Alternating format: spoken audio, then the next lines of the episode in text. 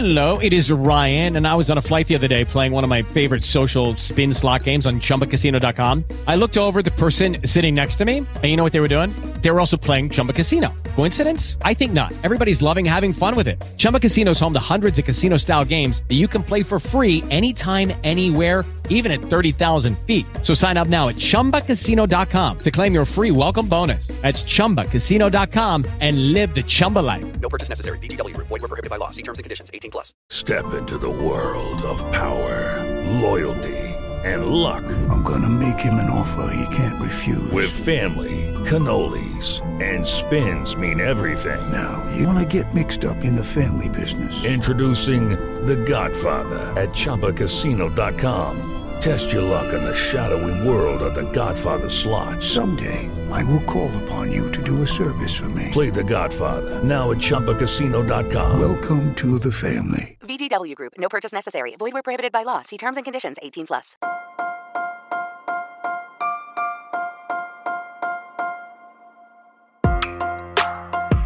Buenos días, Madre Esfera.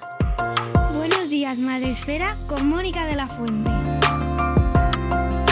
Buenos días, Madre Esfera. Bienvenidos un día más a nuestro podcast, el podcast de la comunidad de creadores de contenido sobre crianza en castellano, el podcast de Madre Esfera, en el que en cada episodio ya sabéis que intentamos acercaros a temáticas, personas, proyectos, libros, eh, aventuras, todo aquello que pueda ayudaros, ayudarnos a afrontar la crianza de una manera un poco más positiva, a reflexionar, a aprender, a enfadarnos también, a veces es bueno, es positivo a sentir algo o incluso, ¿por qué no también acompañaros simplemente mientras estáis eh, dando ese paseo y escuchando este podcast, que por cierto os agradezco que lo hagáis. Hoy traemos de nuevo a nuestro podcast a una persona que ya nos visitó hace años, pero que recuerdo con mucho cariño aquella conversación eh, a buenas horas de la mañana, que cuando aquello que grabábamos a las 7 y cuarto, benditos y valientes todos nuestros invitados que siempre decían que sí, salvo alguna honrosa excepción que no quiso. Pero es, tengo que decir que la mayoría siempre querían venir a pesar de la hora, eh, las 7 y cuarto de la mañana. Pero en esta ocasión eh, vuelve a visitarnos el profesor de filosofía Jordi Nomen. Nomen, ¿verdad? Nomen. Sí, no, Nomen, Nomen. No tiene sí. acento. No, nomen, Nomen. No tiene acento. No, es nomen, no, es sí nomen. sé, pero yo qué sé, de repente me ha surgido ahí la duda. Bueno, Jordi, bienvenido Sí. de nuevo, qué alegría verte, ¿qué tal? Pues muy bien, Mónica, aquí estamos a, a- a- a compartir un rato de diálogo juntos y, en fin, hablar sobre, sobre estas cosas que también hacéis en, en Me hace Madresfera. mucha ilusión y además es una de las conversaciones que llevamos casi 1200 episodios eh, y, y es una de las conversaciones que más cariño guardo porque nos gustó mucho escucharte, me gusta mucho leerte y es un placer siempre que de repente vemos que has publicado libro nuevo y lo tenemos aquí con nosotros, el nuevo libro de Jordi Nomen, Cómo hablar con un adolescente y que te escuche. Siempre es una buena noticia, también publicado por ARPA, por la editorial ARPA, que acaba de salir hace poquito y que, bueno, pues que no podías faltar, Jordi, no podías faltar aquí a acompañarnos, que si no, nos, no te conocen, si hay gente que acaba de llegar, padres recientes, gente que se acaba de incorporar a este mundo de la crianza, os diré que Jordi Nomen es profesor de Filosofía y Ciencias Sociales desde hace más de 30 años en la Escuela Sadako de Barcelona, reconocida como uno de los centros educativos más innovadores de España. Licenciado en Historia Contemporánea por la Universidad de Barcelona y tiene un posgrado de Ciudadanía Activa y un máster en Filosofía. Ha sido galardonado con los premios Edu 21 y Arnau de Vilanova por su labor pedagógica. Forma parte del grupo IREF, Grupo IREF, que lidera la implementación de la filosofía para niños y niñas en Cataluña y es autor del bestseller El niño filósofo, libro que siempre, siempre, siempre, siempre recomiendo, que lo ha consolidado como un referente en el campo de la filosofía para niños y se ha traducido a seis idiomas. Además es autor del niño filósofo y el arte y el niño filósofo y la ética. ¿Y qué pasa? Que los niños, ¿qué hacen? Crecen. ¿Verdad? Claro, Ahí crecen. está. Y Jordi se ha dado Crecen. cuenta. Porque Sí, además sí. de todo este currículum, Sí. Jordi, ve, es observa, es observa. Sí. Sí, sí. Sí, sabes, a ver, ¿sabes qué pasa? Que a- yo he llevado a cabo mi labor de filosofía con niños, con los niños, pero también es verdad que soy tutor de cuarto de eso desde hace muchísimos años. Por lo tanto, he llevado a cabo mi, mi diríamos, mi carrera profesional eh, al lado de los adolescentes y las adolescentes, ¿no? Por lo tanto, eh, es también un campo que merecía mi atención y mi reflexión y la suya, porque en el libro también está su voz y sus propias reflexiones y esto creo que es un diálogo que puede ser fructífero, ¿no? Para las familias que quieran acercarse a, a esta etapa que para mí es maravillosa porque a ella he dedicado mi vida, 35 años de experiencia docente con ellos y ellas y por lo tanto pues eh, una maravilla. Yo la defiendo muchísimo. Antes de leer el libro, como yo mm. ya me he leído los anteriores y además te conocía, pues sabía más o menos el espíritu que podía encontrar, pero mm. eh, sí que quiero que nuestra audiencia, ahora ya escuchándolo, ya lo vais a conocer y vais a ver un poquito qué podéis encontrar, pero es un defensor absoluto mm. cuando, en los libros anteriores eh, de la infancia y en este caso, pues la verdad es que esperaba mm, ahí esa misma defensa de la adolescencia, claro, no ha sido, no me, no me has defraudado en absoluto. Lo celebro, lo celebro muchísimo porque creo que se lo merecen. Yo he tenido más de 2.000 alumnos en mis manos, adolescentes, a lo largo de tantos años, y la inmensa mayoría de ellos han sido eh, hondo motivo de orgullo y satisfacción, que decía el emérito. Aquel. Sí, sí. Oye, ¿te comparan mucho con el famoso Merlí? Eh, bueno, algunas veces, porque sabes qué pasa, que claro, nosotros la filosofía que hacemos es, la hacemos a través del, del diálogo, ¿no? Y entonces, pues eh, la serie Merlí partía también un poco de esto, de la proximidad de los problemas, ¿no? Partir de situaciones en contextos reales y tratar, pues eso, de dialogar con ellos y ver cómo podemos afrontarlas juntos, ¿no? En comunidad de aprendizaje. Entonces, sí, en algunas ocasiones me preguntan por, por la serie Merlí, que además es catalana, y claro, pues mira, el Merlí sí, viene... me viene al pelo, sí, sí. y sería recomendable que, a nuestra audiencia eh, recomiendo muchísimo mm. porque da también eh, otra perspectiva de la adolescencia, que esto también quería comentarlo mm. contigo. Eh, aunque ahora se está hablando mucho de la adolescencia y cada vez mejor, de una manera, intentando cambiar estereotipos, la adolescencia viene mm por lo menos a padres y madres se nos viene ahí como esa nube negra de la tormenta que se acerca. Bueno, yo creo que es como todo. Eh, es decir, lo que se siembra antes se recoge después. Entonces, esta es mi experiencia docente, básicamente, ¿no? Cuando en la niñez hay un apego seguro y los niños y niñas se sienten queridos incondicionalmente, y esto no quiere decir que se les permita todo, porque querer a alguien también es reprocharle lo que hace mal y ayudarle a que lo arregle y que, y que mejore. O sea, no es permitirle todo, por supuesto, pero cuando el apego es incondicional, eh, la adolescencia es mejor, es más fácil. Eso no quiere decir que esté exenta de riesgos, claro que los hay.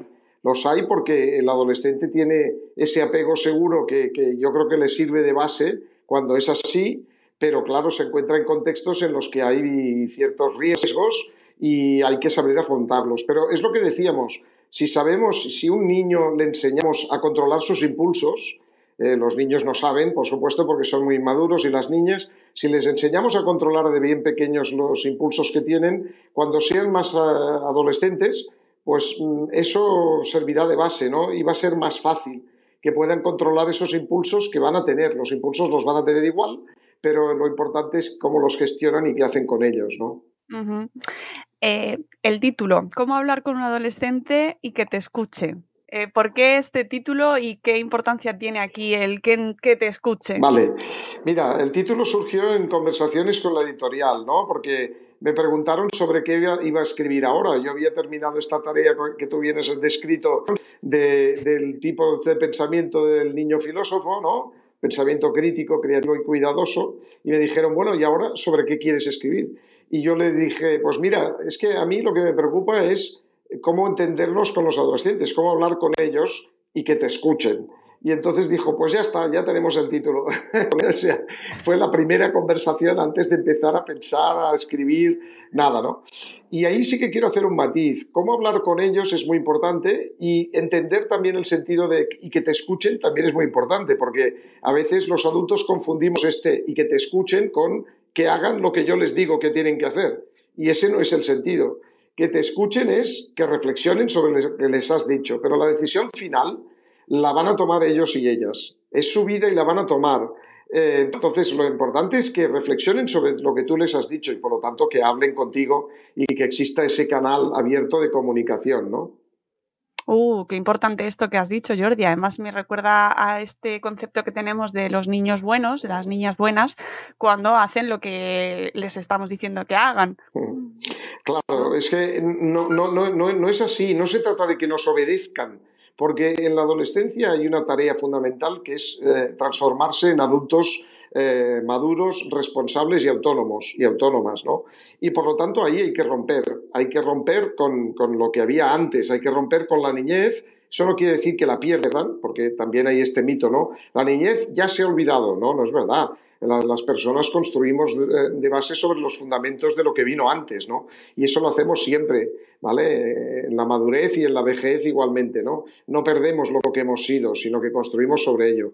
Entonces, los niños no se pierden, pero sí, ciertamente, hay que romper con la dependencia de la niñez y hay que ascender hasta la autonomía y la responsabilidad del adulto, ¿no? Y ese tránsito, ese camino, pues, eh, como decimos, no es fácil, pero hay que hacerlo. Y eso quiere decir, pues muchas veces cuestionar lo que te presentan los adultos, ¿no? Y eh, además, en esto sí quiero decir que es algo que yo he notado mucho en las clases de filosofía, ¿no? Los adolescentes son tremendamente maduros a la hora de utilizar razonamiento y si no, que hablen los padres y madres con todo lo que les contestan sus adolescentes, no, porque esto, por qué, y esto, por qué, y lo otro, y lo otro, y lo de más allá, y este argumento no se sostiene. O sea, a nivel racional están empezando a, controlar el pensamiento crítico y esto les encanta porque, claro, les empodera, les da poder, ¿no? Ante la discusión con sus adultos y, personas que están alrededor, ¿no?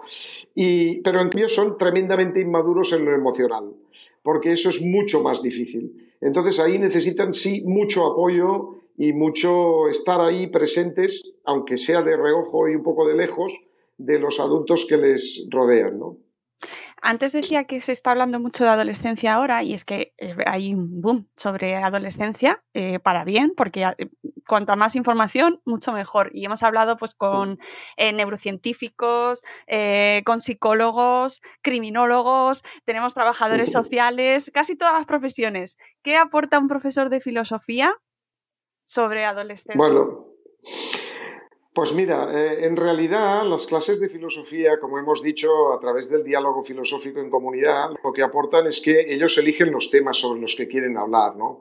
Entonces ahí realmente eh, se abre un espacio si el formador mm, que lo dirige ha sabido crear un ambiente de tranquilidad, de calma, de, no etiquetar a nadie, de aceptar las opiniones, aunque eso no quiere decir que todas sean igualmente válidas, se pueden rebatir, pero en cambio afirmar las personas, ¿no? respetar siempre a las personas, si se crea ese ambiente de confianza, pues eh, allí aparecen, aparecen sus, sus miedos, eh, sus mm, inseguridades, aquello que les preocupa, y entonces es, es su voz, ¿no? Yo creo que lo, que lo que puede aportar un maestro es la voz de los adolescentes, que quizá, además una voz colectiva, no individual, como puede ser un psicólogo que tiene uno, uno, uno, uno, aquí somos 30 en una clase, o 25, y entonces es una voz colectiva, ¿no? Uno va construyendo sobre lo que el otro ha dicho y por lo tanto, pues eh, eso es muy, muy, muy enriquecedor, ¿no? Y aporta muchas pistas sobre qué les preocupa, sobre qué hablan ellos y ellas, ¿no? Que esto es importante saberlo, sobre qué hablan y por lo tanto sobre cómo podemos acercarnos a ellos para hablar sobre el mismo lenguaje, ¿no? Que no se trata de aprender la, jerga adolescente y el bro que llevan ahora, ¿no? Oye, bro, ¿qué tal? No se trata de aprender esto, que también les hace mucha gracia, ¿eh? Cuando, cuando, un adulto les dice, oye, bro, ¿qué tal? ¿Cómo estás? ¡Juá, juá, juá, ¿no? sí, les encanta, ¿no? Les encanta que tú utilices su jerga porque la ven impostada y falsa, ¿no? No sale, no, no, no sale sincera, ¿no? Pero bueno, en cualquier caso, dejando eso de lado, sí que es importante saber que ellos y ellas hablan de algunas cosas, ¿no? Y básicamente, mira, lo que hablan son sobre las series que ven, el deporte que practican, eh, la música que les gusta, eh, los cotilleos de la clase, ese para mí es el tema estrella, o sea, si te quieres acercar a un adolescente y entrar en contacto y abrir ese canal con él, pues nada, le preguntas, oye, ¿cuál es el último cotilleo de la clase? ¿Qué parejillas hay por ahí que se estén haciendo? Va- vamos, ya te van a empezar a hablar como si no tuvieran mañana, porque esto les encanta, es sobre lo que ellos y ellas hablan, ¿no? Claro, ahí llega el primer problema, que los adultos les decimos, no, no, pero es que esto a mí no me interesa. O sea, yo lo que quiero saber es saber sexo, drogas y rock and roll. Esto es lo que me preocupa porque ahí está el riesgo, claro, pero es que esto en frío hay que comprender que va a ser muy difícil que lo puedan hablar. Por eso hablo siempre y comento siempre que es muy importante tener un canal abierto. Eso ellos lo hablan cuando se encuentran ante un problema o una inseguridad. Entonces, si el canal está abierto por otros temas que no son esos, es cuando van a venir y te van a decir, oye, mira, estuve en una fiesta y ahí ya la reacción del adulto tiene que ser eh, la correcta, ¿no? Para que sigan hablando. Porque, claro, estuve en una fiesta. ¿Cómo? En una fiesta ya, ya- ya empezamos mal. Además, claro, es que por allí había droga. ¿Cómo? ¿Cómo? ¿Droga? ¿Qué dices? Droga, no puede ser. ¿Tú qué hiciste? Y entonces ya le ponemos la el flexo delante. ¿Pero tú qué hiciste? ¿Consumiste? ¿Tú no consumiste? ¿Tus amigos qué hicieron? Hay que comprender que ante un interrogatorio las personas se cierran porque, porque no quieren seguir hablando de eso. Entonces sus mentes desaparecen de ahí. Y claro, por, por amor, por amor, porque es por amor, por preocupación, procedemos a interrogar, ¿vale? En lugar de proceder como debemos, que es a, pedirles que sigan hablando. Entonces, ¿esto cómo se hace? Pues eh, como, como se ha hecho toda la vida. Ah, esto pasó, muy bien. Y, tú lo sentiste así, de acuerdo. O sea, por lo tanto, tú pensaste esto, sí, bien. Y sin alterarse, ¿vale? Esta es la manera en que ellos ven que ese canal está abierto, que pueden seguir hablando y que pueden seguir explicando. ¿Esto quiere decir que tú no puedes dar tu opinión como adulto? Claro que la puedes dar, pero no cuando ellos están hablando. Hay que dejarles acabar para que te expliquen todo el contexto, todos los sentimientos que, que afloran ahí, todas las historias. Cuando hayan acabado, entonces yo recomiendo, evidentemente, decir, ¿vale? Sobre todo pedirlo, que creo que no está de más, ¿no? ¿Quieres que te dé mi opinión? Si te dice que no, pues quizás en aquel momento no hace falta que le des su opinión. Pero si algo te ha preocupado mucho, vale, entonces es cuando a la mañana siguiente le llevas en coche al instituto y tal, y le dices, oye, mira, lo que me dijiste ayer me preocupó por esto, por esto y por esto. Punto, ya está. Eso es lo que te va a escuchar un adolescente. Si tú insistes, porque claro, es que entonces las drogas son complicadas, porque tú ya desconectado, ya está, ya no está, ya no está presente. Su alma ya no está. El cuerpo sí, Me pero el imagino alma a no. nuestra audiencia cuando te estén escuchando dando golpes contra la pared, pero este señor, qué fácil. Claro, ¿por qué? Esto parece muy fácil, pero es muy difícil, claro. Es que requiere, yo lo entiendo, requiere mucho autocontrol, requiere mucha tranquilidad del adulto, justamente cualidades que sistémicamente la sociedad no, no, no, no, no nos facilita tener, ¿no? Vamos siempre corriendo, muy deprisa. Además, ellos eligen el momento que eligen, que es el peor momento, el momento que tú estás haciendo la tortilla, estás batiendo el huevo, aquel momento es cuando llegan y dicen, es que tengo un problema. Y tú, bueno, pues ahora no, ahora no, que ahora estoy, estoy haciendo la cena, ¿no? O estoy pasando la valleta, ahora es el momento. No, no, porque no va a volver. Ese es el momento. Hay que parar los huevos o seguirlos batiendo indefinidamente mientras vas escuchando, ¿vale? Todo el rato, todo el rato, o, o- o- o Dejar de hacer, y escuchar. sí, dejar Porque de hacer, eso sí. es mágico. Sí, Dejar no o dejar. que sea algo mm, Claro. riesgoso y nos dé ahí el Claro, embarazo, exacto. sí. Esa- y se nos queme, se nos, se nos queme algo. Pero en cualquier caso, hay que parar y escuchar, tener mucha calma, mucho autocontrol, no perder los nervios. Es difícil, yo lo entiendo, porque se hace por amor además. Es mucho más difícil porque se hace por amor y cuando tú quieres a alguien te preocupas, es automático esto que pase, ¿no? Pero tienes que entender que si quieres conocer a fondo la situación, que es lo que en el fondo desean todo madre y padre y todo maestro también, pues tienes que dejarles hablar. Si no les dejas hablar, eh, si les cortas, si les interrogas, si les... pues ya no, ya no, ya no van a seguir por ahí. Y entonces eso se verbaliza mucho, lo oyes, ¿no? Porque ahí a lo mejor pues algún adolescente dice, esto es que con tu madre se puede hablar, con mi madre no hay manera de hablar. No hay manera, le voy a contar algo y me corta, le voy a contar algo y me hace 100.000 preguntas que no vienen al caso. Me, ¿Vale? Es, es, es, es ese, ese, aspecto, ¿no? Cómo hablar con un adolescente y sobre todo cómo sujetar la lengua para no empezar a lanzar discursos y proclamas, que es lo que nos sale, claro, digamos, porque, del corazón, ¿no? mm, Además, yo creo que esto mm, los padres y madres lo afrontamos eh, desde la. ya desde. nos ponemos en lo peor. Eh, cuando se te acerca un niño más pequeño, tengo un Claro. problema. Puede ser una cosa, mm, una discusión con algún amigo, pero cuando te dice un adolescente, tengo un problema, en tu cabeza ya lo ves en el- la cárcel. Claro. Sí, sí, exacto. Lo ves detenido en comisaría ya y, y sometido a un interrogatorio de verdad. no- Este sí que de verdad. Pero normalmente no, no suele ser así. O sea, eh, a ver, eh, puede haber, eh, evidentemente no voy a negar que puede haber adolescentes que caigan, por ejemplo, pues en las drogas, los hay, los hay, desgraciadamente los hay, que caigan en la delincuencia, también los hay, que, te- que maltraten, los hay. De hecho, todo un capítulo del libro lo dedico a todos los peligros y riesgos que hay. Hay muchísimos, pero no es la mayoría de ellos. La mayoría de ellos y ellas eh, tienen el problema de que no saben qué hacer ante una situación, pero no porque hayan caído ya de una manera irremediable, ¿no? Ahora, lo que sí que sugeriría también, y esto me parece importante a padres y madres, es que estén muy al caso de los cambios muy bruscos. O sea, la adolescencia es una época de cambios, ¿no?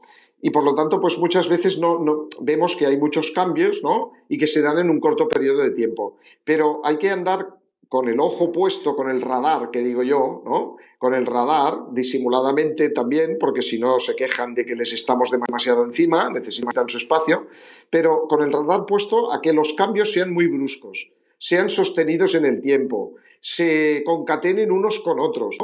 Voy a poner un ejemplo. Pues una chica te dice un día, una, una adolescente, que hoy no va a cenar, que no tiene hambre. Bueno, pues no pasa nada, que no cene, no hay ningún problema. Pero cuidado, si al día siguiente te dice, mira, ¿sabes qué? Hoy voy a cenar en la habitación. Y al día siguiente te dice, oye, esto que me has puesto, esto, esto tiene mucha grasa, esto no, esto no va a ser bueno, esto seguro que no. Cuidado, porque ahí sí puede haber un problema. O sea, ya no es una situación puntual, sino que es un, conjunto de cambios que se van concatenando, que se van agravando, que cada vez... eh, y ahí sí que hay que intervenir. Y muchas veces intervenir cuanto antes mejor. En los primeros estadios mejor que en los últimos, ¿no? Por ejemplo, pues diciendo, mira, en la habitación no se, no se va a cenar, ¿no? Porque esto es una norma de familia y en la familia tenemos que estar todos cómodos, porque vamos a cenar todos aquí, como siempre. No vas a cenar tú sola en la habitación. Eso no lo vas a hacer. Y esto pues lo entienden, lo entienden porque invocas ese bienestar familiar de todos y todas los que somos la familia. Para aquellos que Y nos hay que están cumplir escuchando, con ¿cómo eso. eh, enfocamos tu libro? ¿Cómo lo pueden enfocar? ¿Desde dónde? Eh, mm, ¿Como un manual? ¿Qué van a encontrar en este libro? ¿Cómo leerlo? Bueno, por el principio. eso. Vale. Sí, mira, a ver, yo, yo diría que el libro tiene tres grandes partes, ¿no? La primera parte es el mundo adolescente. Creo que eh, está bien para hacerse una idea eh, de, de cómo sienten ellos su mundo, cómo lo viven, porque generacionalmente no tiene nada que ver con el nuestro y por lo tanto está bien hacerse una idea de cómo viven ese, ese mundo, ¿no? Eh, y comprenderlo, ¿no? Incluso de contrastarlo. Yo creo que eso sería bueno contrastarlo con los hijos e hijas, ¿no? Oye, tú esto, lo, ¿cómo lo ves? ¿Lo sientes así? Mira, estoy leyendo incluso este libro, ¿no? Y me dice que tu mundo pues es un poco así, ¿no? No sé, a mí me gustaría comprender si tu mundo es así o no y que me lo validaras tú, ¿no? Que eres el adolescente o la adolescente de casa. Esta es la primera parte del libro. En la segunda hablamos de riesgos y de peligros, que no son lo mismo una cosa que otra, ¿no? Porque de hecho el riesgo es la probabilidad de que el peligro se realice. Y este, esta, esta diferenciación es muy importante porque fíjate que ellos, eh, a veces los padres, eh, estamos tranquilos pensando, bueno, los peligros los conocen. Perfecto, porque los peligros son la teoría. Pero cuidado, el peligro no es el riesgo, el riesgo es la probabilidad que el peligro se concrete. Y además el riesgo tiene un componente Claro. fundamental que es el hecho de que yo controlo, ¿no? La capacidad de controlar. Entonces, claro, ahí tenemos el problema, en el riesgo, no tanto en el peligro. Ellos saben que hay peligros, lo saben porque eh, en la familia lo hemos trabajado y hemos visto qué peligros puede haber, pero el riesgo, uf, disculpa porque el riesgo lo ven muy lejano y en cambio las familias lo ven mm, ya, es lo que decíamos. Entonces ahí en esa doble percepción tan distinta es donde ellos te dicen, no, perdona, dos cosas. Esto no va a pasar porque está lejísimos y además yo controlo. Yo controlo. yo controlo, yo controlo. Entonces, claro, eh, eh, los padres que piensan, ni controlas ni está lejos, o sea que tenemos un problema, ¿no? Ese es el segundo apartado y ahí es donde es muy importante poner ese radar. Okay, round two. Name something that's not boring. laundry? Ooh, a book club. Computer solitaire, huh? Sorry, we were looking for Chumba Casino. That's right. ChumbaCasino.com has over 100 casino style games. Join today and play for free for your chance to redeem some serious prizes. ChumbaCasino.com. No purchase necessary. Void where prohibited by law. 18 plus terms and conditions apply. See website for details. ese radar eh, con lo, ¿vale? Por ejemplo, pues yo que sé, a ver, los adolescentes pueden decirte que eres la peor madre del mundo, te lo pueden decir porque es normal, lo dicen todos y todas, a todos y todas sus madres y padres, ¿no? Eso es normal, pero no te pueden insultar, eso no es normal. Entonces, cuidado porque ahí si eso va a más, pues puede haber un cierto peligro de que eso se convierta en un maltrato filioparental, que existe mucho más de lo que pensamos existe mucho más de lo que pensamos y se denuncia muy poco. ¿no? Entonces, esos riesgos y esos peligros conviene tenerlos presentes y, y- y- y darse cuenta de hasta qué punto llegamos, ¿no? Cuál es, qué cantidad de riesgo estamos asumiendo y moverse si vemos que realmente el riesgo aumenta ¿no? y que se descontrola, ¿vale? Sobre todo si se descontrola. Esa es la segunda parte. Y luego hay una tercera parte que ya trata de mm, aquello que mi experiencia profesional y mi trato con adolescentes dentro y fuera de la escuela, porque piensa que como tutor me los llevo a los viajes de fines de curso, todas estas cosas, y por lo tanto convivo con ellos durante mucho tiempo y muchas horas, pues todos aquellos consejos que de, de alguna manera pues me han servido, ¿no? me, han, me, han, me han permitido acercarme a ellos, eh, enlazarme con ellos, ¿no? tener un buen vínculo con ellos, porque la, lo clave es, la clave es el vínculo, ¿vale? El vínculo, vincularse a ellos y ellas, y también ser exigente con ellos y ellas, ¿no? Porque alguien puede pensar, bueno, vincularse, ¿qué quiere decir? Que hagan lo que quieran para, para que tú seas guay. No, no, no, no es eso. Eh, evidentemente es quererlos mucho y exigirles mucho también, porque la exigencia es amor, entiendo que lo es. Entonces, esos consejos o esas, yo no diría consejos, sino frutos de la experiencia, ¿no? Y todo ello yo creo que gana valor en el libro porque mm, yo como profe de filosofía les hago hacer un trabajo de fotografía filosófica cuando tienen 14 años. Les pido que hagan fotografías filosóficas, es decir, que, reflejen una idea, un pensamiento, un, un concepto y que hagan un texto sobre, sobre esa fotografía, ¿no? Y esto llevo haciéndolo, pues eso, 30 años. Entonces, claro, ahí Es ellos verdad. se sueltan y, y hacen textos absolutamente maravillosos, ¿no? Algunos de ellos, algunos de ellos extraordinarios.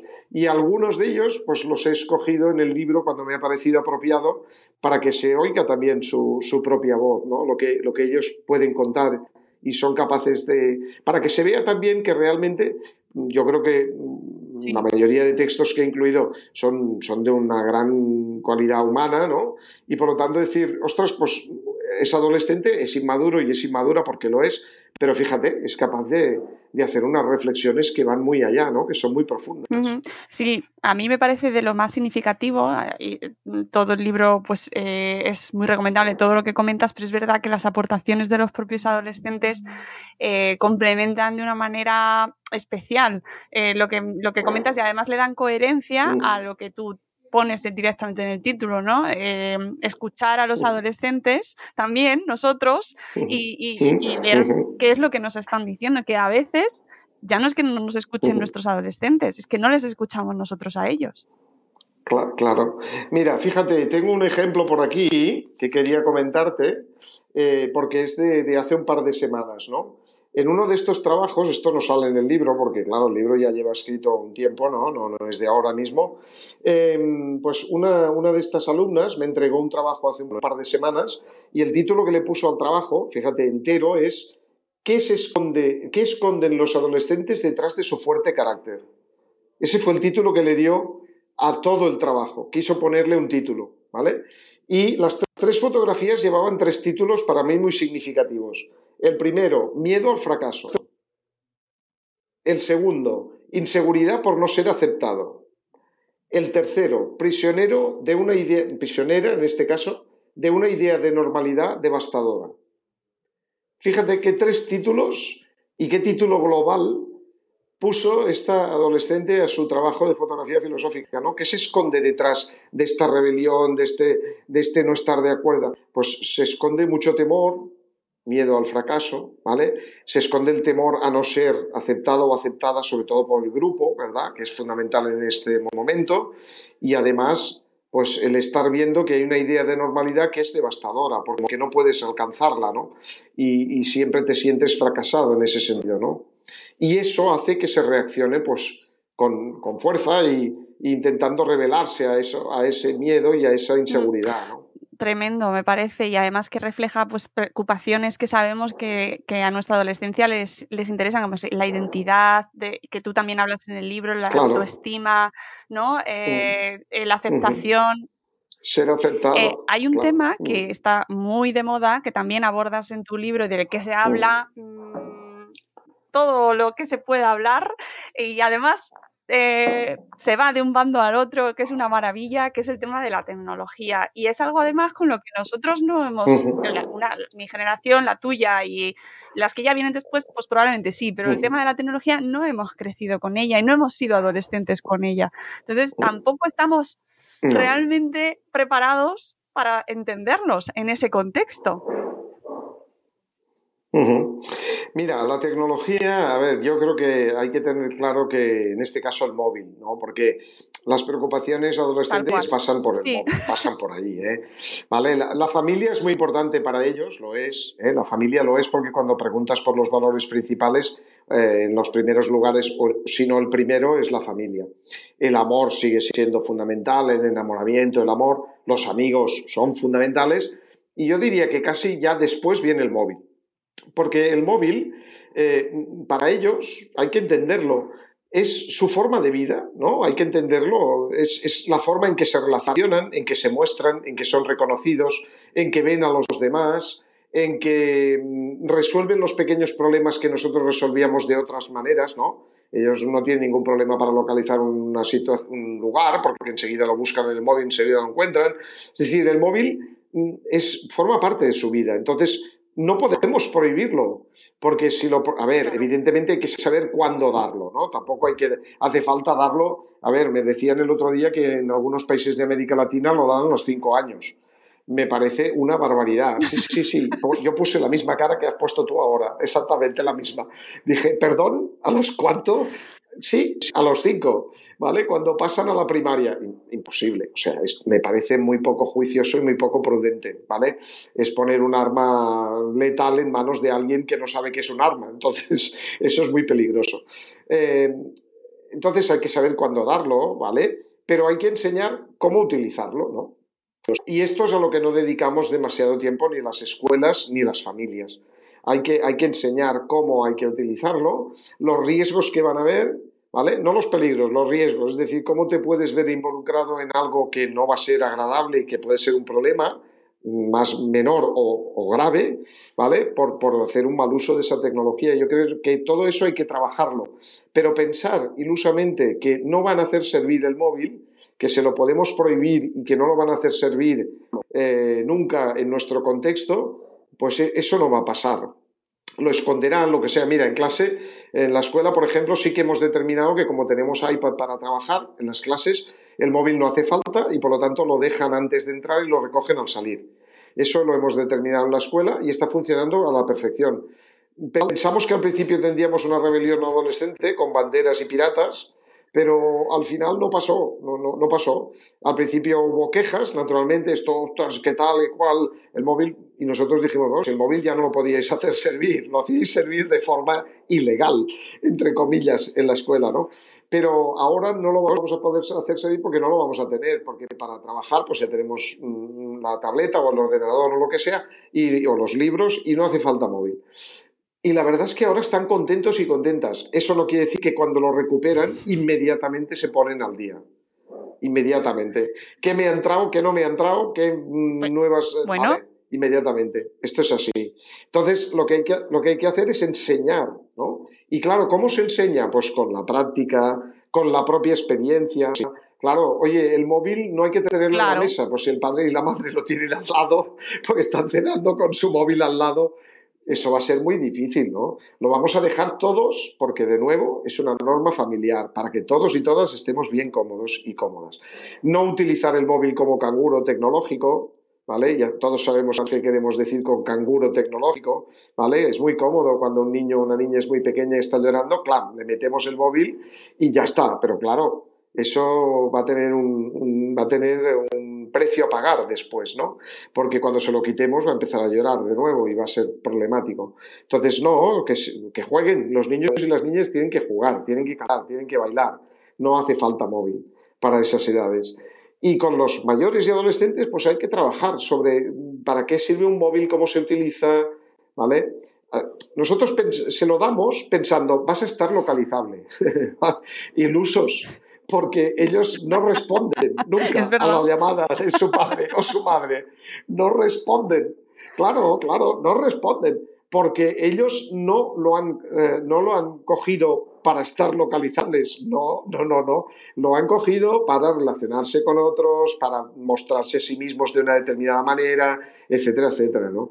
Entonces yo creo que nosotros los adultos debemos eh, enseñarles un buen uso, pero prohibirlo, prohibirlo a partir de determinadas edades es que en esta sociedad no lo vamos a conseguir, ¿no? Entonces, más vale utilizar, ¿vale? Y además se pueden hacer usos muy correctos y que, y que, y que ayuden mucho, porque no deja de ser un instrumento, ¿no? No es, no es malo en sí mismo, es un instrumento, se puede utilizar bien o mal, depende. Mm, El texto con el que acompañas ese precisamente ese capítulo eh, es muy ilustrativo, ¿no? Del adolescente que habla sobre ese tema y de lo que está haciendo eh, en- con, con la tecnología. Y lo que pasa es que hemos utilizado, o se está utilizando en muchas ocasiones la tecnología o, la- o el, el móvil como si fuese el, el aparato el culpable de muchos otros fenómenos que pensamos que como se prohíba se van a acabar, como es, por ejemplo, el acoso, la violencia, No. eh, la fanatización que se, que se comenta, ¿no? Y, y, bueno, no sé yo si eso puede funcionar así. No, porque el móvil puede ser un amplificador de todos esos aspectos que tú señalas, pero no es el detonante. El detonante es otro, ¿no? El maltrato lo ha habido siempre, ¿vale? Eh, en adolescentes que, que- son agresivos con su familia los ha habido siempre, drogas las ha habido siempre, eh, en fin, sí que es cierto que es el detonante, eh, perdón, el, amplificador, y en ocasiones pues que lo agrava, ¿no? Esto es cierto porque, claro, antes el maltrato escolar se circunscribía a la escuela. El móvil lo que hace es aumentar esa- ese rango a todo el día. Y entonces, claro, eso es mucho más gravoso, ¿no? Mucho más difícil de pasar. O sea, el móvil lo agrava. Pero no es el móvil en sí, es el mal uso del móvil, ¿no? Es lo que decimos, un martillo puede servir para clavar un clavo y está muy bien o para abrirle la cabeza a alguien y está muy mal. O sea, es un medio y hay que enseñarle a utilizarlo porque es un medio muy potente, eso sí. ¿eh? El martillo tiene pocos usos y el móvil tiene muchos. Entonces, eso eh, hace que sea un medio realmente que hay que aprender a utilizar bien, ¿no? ¿Y dónde lo ven? Pues en la familia, sobre todo, para qué se utiliza el móvil, cuándo se utiliza, cuándo se deja. Esto es muy ilustrativo, porque entonces tú puedes ser coherente con el mensaje que les quieres enseñar, ¿no? Y luego, pues, mm, eso, pues eh, decirle, a ver, las redes sociales no vas a entrar a una determinada edad, ¿vale? Vas a entrar a otra, a una no. Y hay que tener muy claro que vas a colgar, ¿no? Vamos a hablarlo, porque esto es importante. Es importante para ti y es importante para mí, que me preocupo por ti. Hay que saber utilizarlo. habla- Pero decirle, no, no lo Ya. vas a hacer, es que no, no va a funcionar. Yo controlo. Claro, claro, yo controlo. La ilusión de control, la ilusión de control de los padres, que también hay, ¿eh? no, yo lo controlo. lo controlo. Bueno, y el, y el Sí, otro sí. extremo, o sea, mm, que nos pasa a, a padres y madres que eh, ante los riesgos eh, no sabemos encontrar el equilibrio, y tú además hablas de ello en el libro, entre dejarlos ir y eh, protegerlos. Claro, en esta etapa es muy difícil. Sí, mira, yo creo que hay una línea que va de la desprotección a la hiperprotección. Eh, y siguiendo Aristóteles, que en esto ya era muy sabio, pues la virtud está en el medio. O sea, no, se- trata de desprotegerlos, porque entonces se quedan sin brújula, se quedan sin normas, sin límites, se quedan sin un apego seguro y entonces se pierden, se pierden. ¿eh? Y sobreprotegerlos tampoco es una buena opción, porque entonces lo que hacemos es mm, debilitarlos, ¿no? El amor, el amor hasta ese punto les debilita y los introduce en una burbuja de cristal que va a estallar mm, al menor, a la menor adversidad, ¿no? Entonces hay que encontrar ese punto Claro. medio, que no es nada fácil, por supuesto, porque ahí está la virtud, ¿vale? Entonces por eso la virtud está donde está difícil. Entonces hay que buscar ese punto medio. Poniendo una metáfora que a mí me gusta mucho repetir del teatro, ¿no? A ver, cuando eran pequeños, eh, el padre y la madre tienen que estar de apuntadores, ¿no? Ahí en la primera fila, por si acaso el niño o la niña se deja algo para que no se lo deje, vengas, yo se lo repito para que haga su papel y lo haga bien, ¿no? Y si se pone a llorar, yo subo al escenario allí para consolarle, para tal. Cuando son adolescentes hay que ponerse en las últimas filas ya del teatro. ¿vale? Pero hay que ponerse ahí en las últimas filas, hay que estar. Porque lo primero que hace un adolescente es abrir la cortina del teatro y decir, mira, ya está ahí mi padre o mi madre, mira los viejos, están ahí, allá al fondo, están allí mirando. Pero te buscan, quieren que estés. Me atrevería a decir que cuando ya eres joven, ya no vayas al teatro como padre o madre, que te lo cuenten ellos, tú en casa, ¿vale? Y ellos ya te explicarán cómo ha ido la función. O sea que hay que adoptar diferentes lugares en Qué ese teatro bonito, que es qué la bonito vida. ejemplo. Me, me imagino a los padres jóvenes eh, con el móvil. grabando en la función. claro, claro, claro. Delante de todos y pasando por delante del director. Esa- eso ahí también los padres tenemos que aprender Vale. a manejar el móvil y poco se habla de eso. La culpa siempre Claro. le tienen nuestros adolescentes Sí, y sí. qué malos son, sí. pero cómo lo usamos nosotros, ¿no? Claro. Claro, claro, claro. Es que eso es así. Cómo lo usamos nosotros es un ejemplo para ellos. Lo miran de reojo, pero nos miran. Esto hay que Y, tenerlo y por presente, último, nos miran. eh, eh, sí que quería incidir en el tema de la autoestima, porque también lo recalcas eh, en el Mm. libro como un aspecto fundamental, cómo se trabaja eh, la autoestima de un adolescente, que también tiene eh, su dificultad, ¿no? Donde encontramos eh, ese momento de fortalecerla sin pasarnos y por qué trabajar la autoestima de un adolescente. Bueno, fíjate, yo creo que trabajar la autoestima de cualquier persona es absolutamente necesario para afrontar la adversidad de la vida. O sea, si uno no tiene una buena autoestima, no puede enfrentarse a los retos que la vida le presenta y hay que saber que la vida tiene un caudal de sufrimiento, también uno de alegría, afortunadamente, ¿no? Que es el que vamos buscando todos, pero que en algún momento nos va a llegar el sufrimiento porque la vida es así y hay que aceptarlo así, ¿no? Que decían los estoicos, hay que aceptarlo y mirar de sobrellevarlo lo mejor que se pueda, ¿no? Por tanto, la autoestima es fundamental para poder tener una vida libre y tranquila, ¿no? Esto me parece clave. ¿Cómo se, cómo se afrontan los adolescentes y las adolescentes? Mira, yo creo que mm, a mí vienen muchas veces los chicos y las chicas con sus peinados, te los puedes imaginar, de todos tipos eh, y colores, y me preguntan, Jordi, oye, ¿qué tal? ¿Estoy guapa o estoy guapo? Em, si yo les digo, estás guapísimo, mm, notan la mentira ah, ah, inmediatamente, ¿vale? Porque inmediatamente me dicen, sí, pero tú no crees que me quede bien, ¿no? O sea, me lo estás diciendo solo. Mm, Entonces yo ya he optado, mi, mi posición, te digo cuál es, es decirles, mira, yo soy de otra generación, no puedo entender tu peinado y ni me parece bien ni me parece mal. ¿Tú te encuentras a gusto con él? ¿A ti te gusta? ¿Te lo has hecho porque realmente has tomado tu decisión de forma libre? ¿O lo has hecho imitando a otras personas y ahora te das cuenta de que esa imitación no era demasiado buena? Si lo has hecho de forma libre, bien está. Ahí estamos.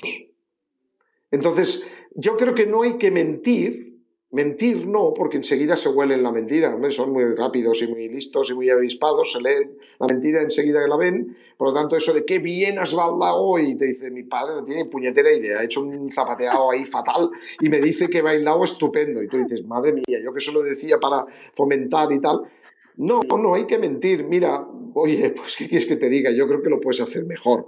Pienso que lo puedes hacer mejor. Pero entre eso y decirle, eres una desgracia con patas, hay muchísima distancia. Porque la distancia con patas mm, ya no tiene solución. eso es una etiqueta de por vida, ¿no? Entonces, no hay, que, no hay que mentirles porque eso lo notan, pero tampoco hay que mm, no reconocer los pequeños pasos que dan, ¿no? y sobre todo reconocerles la posibilidad de mejora. Esto a mí como docente me funciona muchísimo, ¿no? Mira, lo has hecho muy mal, lo siento, tu actitud no ha sido nada correcta, yo espero mucho más de ti, creo que puedes hacerlo muchísimo mejor y ahora vamos a hablar de qué manera podrías hacerlo mucho mejor. Y, y yo voy a estar observándote para ver si lo consigues y entonces me alegraré contigo. Estaré a tu lado, me alegraré contigo porque lo harás mucho mejor que lo has hecho ahora. Esa creo que es la, forma de fomentar la autoestima, ¿no? Que se sientan queridos, que se sienten que tú estás ahí, que les acompañas, que vas a estar ahí, eso es el apego seguro, vas a estar ahí, les vas a acompañar y vas a celebrar los éxitos que tengas, ¿no? Y en los fracasos, pues se los vas a señalar y les vas a decir qué posibilidades de mejora hay, ¿no? No se los vas a negar porque eso es engañarlos y eso no es bueno. Eh, queremos ser alumnos tuyos, Jordi. es así. Bueno, yo todo esto, todo esto que te estoy contando lo aprendí de mis maestros y maestras. Es decir, esto es una línea temporal. Esto lo aprendes de los buenos maestros y las buenas maestras que tuve, ¿no? Tuve malos y tuve buenos, como todos hemos tenido, ¿no? Y entonces pues hay que fijarse en los buenos, cómo lo hacían los buenos. Pues nos querían y nos exigían a la vez. Eso hacían los buenos. Si vosotros, los que nos estáis escuchando, también queréis esta sensación y encima que no os examine, yo os recomiendo su libro, este y los anteriores también, que bueno, no es lo mismo que tenerla en clase, pero os acerca un poquito a nuestro maestro Jordi Nomen. Muchísimas gracias, ha sido un placer, como siempre, escucharte, charlar contigo y leerte, que de verdad, enhorabuena por este libro que seguro que llegará tan lejos como los anteriores y que cautivará. Tienes eh, lectores muy fieles y comunidades muy fieles, ¿eh? que lo sé yo que me llega. Sí, sí. Sin embargo, al, autor le llega poco, también te digo, ¿eh? me hace mucha ilusión que haya gente que le inspire pues reflexiones y pensamientos, pero claro, el autor muchas veces no, no, no, no se entera de que esto pasa, ¿no? Y es muy bonito, es muy bonito que pase es bonito que pase cuando te dice, ah, de tanto en tanto te llega alguno, ¿no? Que te dicen, oye, he leído el libro, me, ha ayudado eh, a pensar, a, darle vueltas. Fantástico, para eso se escribió. Es que la labor del escritor es muy solitaria. También ahí eso... Sí, lo, es, lo es. Y además e, es algo que se te escapa de las manos, ¿no? Es un poco como los alumnos, ¿no? Tú lo, lo pones en marcha y luego se van a llevar tu bandera a otro sitio muy lejos. Los alumnos hacen lo mismo les plantas una semilla y luego la llevan por ahí. ¿Vale? Los padres y madres tienen la suerte de que esa semilla la ven crecer, la ven afianzarse y eso es una parte muy bella de la maternidad y la paternidad, ¿no? Que la ven crecer, consolidarse, eh, volverse madura, volverse segura de sí misma y en definitiva ser libre, ¿no? Creo que esto es muy importante. Eh, pues ya sabéis, si nos estáis escuchando y habéis leído a Jordi, eh, decírselo, hacérselo, llegar.